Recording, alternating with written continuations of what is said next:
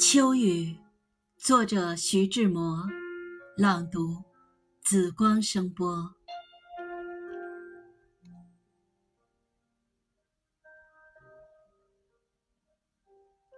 秋雨，在一流清冷的秋水池，一棵憔悴的秋柳里，一条怯懦的秋枝上，一片姜黄未黄的秋叶上。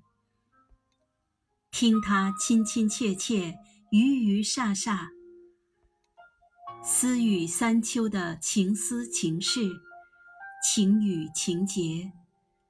临了，轻轻地将它拂落在秋水秋波的秋韵里，一窝半转，跟着秋流去。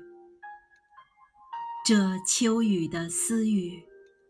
三秋的情思情事、情诗情节，也掉落在秋水秋波的秋韵里，一窝半转，跟着秋流去。